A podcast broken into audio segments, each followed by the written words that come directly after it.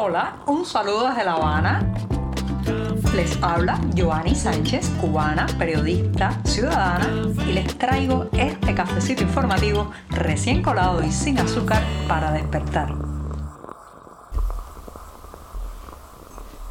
Lunes de volver con este espacio informativo y con la taza de un café amargo en la mano para darme el primer sorbito de este 23 de enero de 2023, una jornada que amaneció soleada, cálida, pero con algo de brisa aquí en la capital cubana. Hay un clima bastante agradable, pero el clima político ese sigue con densos nubarrones. Justamente voy a empezar hablando del tema de la cumbre de la CELAC en Argentina, pero primero me voy a dar un sorbito amargo de café. Después de este buchito tan necesario para comenzar a comentarles las noticias, les cuento que Miguel Díaz Canel ha llegado a Buenos Aires, Argentina, donde, como saben, se está celebrando por estos días la cumbre de la Comunidad de Estados Latinoamericanos y Caribeños, conocida por sus siglas CELAC. ¿En qué punto llega Díaz Canel y qué importancia o en qué claves tenemos que leer esta, esta cita eh, donde hay mandatarios de todo el continente. Bueno, señoras y señores, en los últimos años no es un secreto para nadie que Díaz Canel ha vivido la soledad diplomática que muchas veces, como saben, cerca a los autoritarios, salvo una reciente gira a Rusia, a Turquía, Argelia y China, eh, además de los favores que le brinda en público el presidente mexicano Andrés Manuel López Obrador. Fuera de eso, este ingeniero de 62 años, que es Díaz Canel, ha visto como su condición de presidente no votado en las urnas y además la represión que desató contra los manifestantes de aquel 11 de julio de 2021 en las históricas protestas que sacudieron la isla. Bueno, aquella represión le han pasado factura política y lo han excluido de alfombras rojas y eventos internacionales. Por tanto, su llegada este lunes a Argentina eh, para asistir a la cumbre de la Sara busca según los planes oficialistas cubanos, bueno, busca sacarlo de esa soledad y tratar de insertarlo en el escenario latinoamericano. Pero señoras y señores, el Díaz Canel que arriba a Buenos Aires es un mandatario fracasado en todos los órdenes, con un país que experimenta el éxodo masivo más grande de su historia, del que hemos hablado ampliamente en este programa. También una inflación que ha sumido en la pobreza a millones y millones de cubanos y una crisis política ante la que Díaz Canel solo sabe actuar a través de la amenaza y el encarcelamiento de opositores. Ese es el gobernante cubano que ha llegado a Buenos Aires,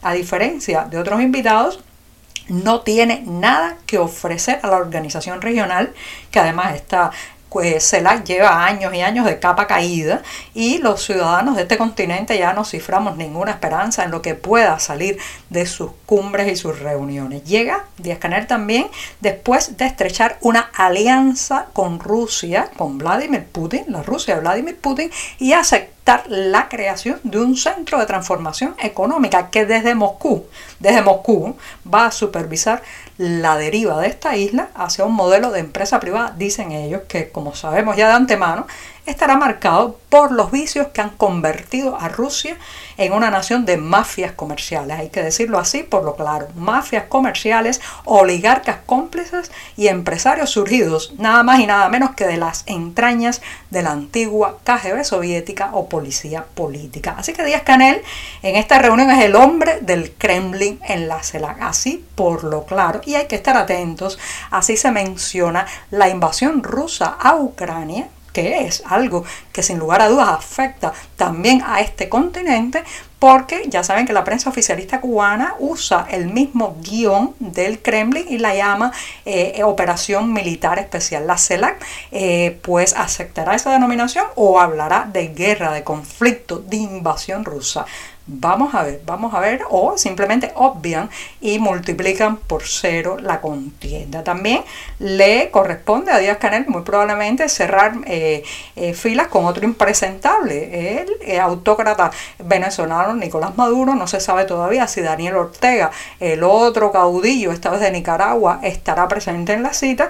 Y bueno, pues hay que mirar con lupa ese estrechón de mano o no con Gabriel Boric, el chileno, porque ya saben que ha sido una figura muy crítica con la violación de derechos humanos en Nicaragua y Venezuela, aunque muy tibio, muy tibio con La Habana. Así que cuando se apaguen las luces y se haga después la foto de familia y la cumbre termine, Miguel Díaz Canel tendrá que tomar su avión y regresar a dónde? Bueno, regresar a este país, a este país es sin esperanza que lo vio partir sus cálculos, más que en Buenos Aires, señoras y señores, no nos engañemos, sus cálculos están ahora no en Latinoamérica, sino en Moscú. ¿sí? Que un oso peligroso y temido le cuide las espaldas. A cambio, él seguirá siendo el camarada del Kremlin en esta parte del mundo, el hombre que está dispuesto a ceder lo que queda de soberanía cubana a un lejano país antes de qué? Antes de permitir una apertura en esta isla. Así estamos. Aunque en el discurso económico oficial se sigue apostando por la empresa estatal socialista como fuerza motriz, digamos, motor, impulsor de la economía, el desarrollo y la producción en esta isla, lo cierto es que la realidad, señoras y señores, va por otro lado. La realidad desmiente esta premisa, esta apuesta que ha terminado por quebrar y por hundir las finanzas y la producción de este país. Así lo dice el cierre del año 2022 en que 1.700 empresas estatales que tiene actualmente la isla, de esas 1.700, 480 cerraron con pérdidas. En el caso de la provincia de Ciego de Ávila, en el centro de la isla, 21 empresas estatales perdieron más de 600 millones de pesos en 2022. Cuando se escarba para indagar en las razones de estos números que no dan, esta falta de productividad, estas arcas vacías de la empresa estatal, bueno, pues lo que se ve es que está dada también por el centralismo, por el voluntarismo, por el querer mantener abiertas industrias que cuesta más producir en ellas que después lo que generan vendiendo sus mercancías y sus productos finales. Esto es una gran testarudeza. Hay empresas de estas que eh, logran algo de eh, recaudar algo de dinero porque entre otras cosas, estamos en un mercado cautivo donde la gente está obligada muchas veces a comprar productos de mala calidad que no competirían en ninguna otra parte, pero como no hay ah, una alternativa, bueno, pues tienen que comprar esa. Pero incluso así, incluso en ese mercado cautivo, incluso en el desabastecimiento, la empresa estatal socialista no acaba de levantar cabeza. ¿Por qué se sigue insistiendo en el error? ¿Por qué se sigue apostando al caballo perdedor de esta carrera económica?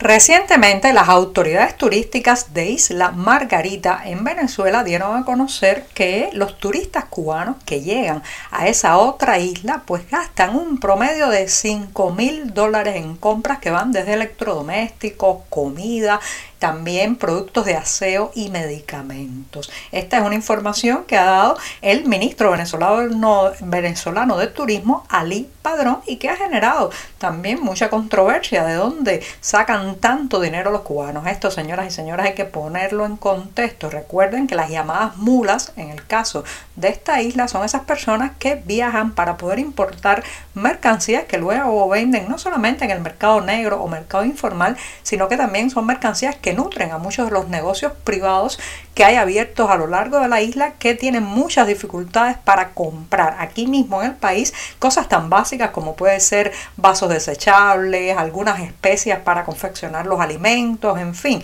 falta casi de todo en el país y hay que traerlo de fuera. Por tanto, esta, esta noticia, en lugar de hacernos quedarnos con la impresión de que hay mucho dinero en el país, cuando sabemos que esos 5 mil dólares que gasta un viajero cubano que llega a Isla Margarita, muchas veces el dinero de varias personas que hacen, digamos, una recaudación para importar esos productos y esas mercancías, en lugar de quedarnos con esa idea bollante de la economía nacional, vayamos al drama que representa que uno tenga que viajar fuera del país para comprar cosas tan básicas como incluso sal marina. Sí, yo conozco gente que importa sal marina porque en esta isla rodeada de mar también falta la sal marina. Así que esos 5 mil dólares que gasta como promedio un turista cubano en Isla Margarita, lo que hay detrás de eso es el drama de un país eh, quebrado económicamente, de una nación que no puede satisfacer ni las mínimas mercancías o productos para su población.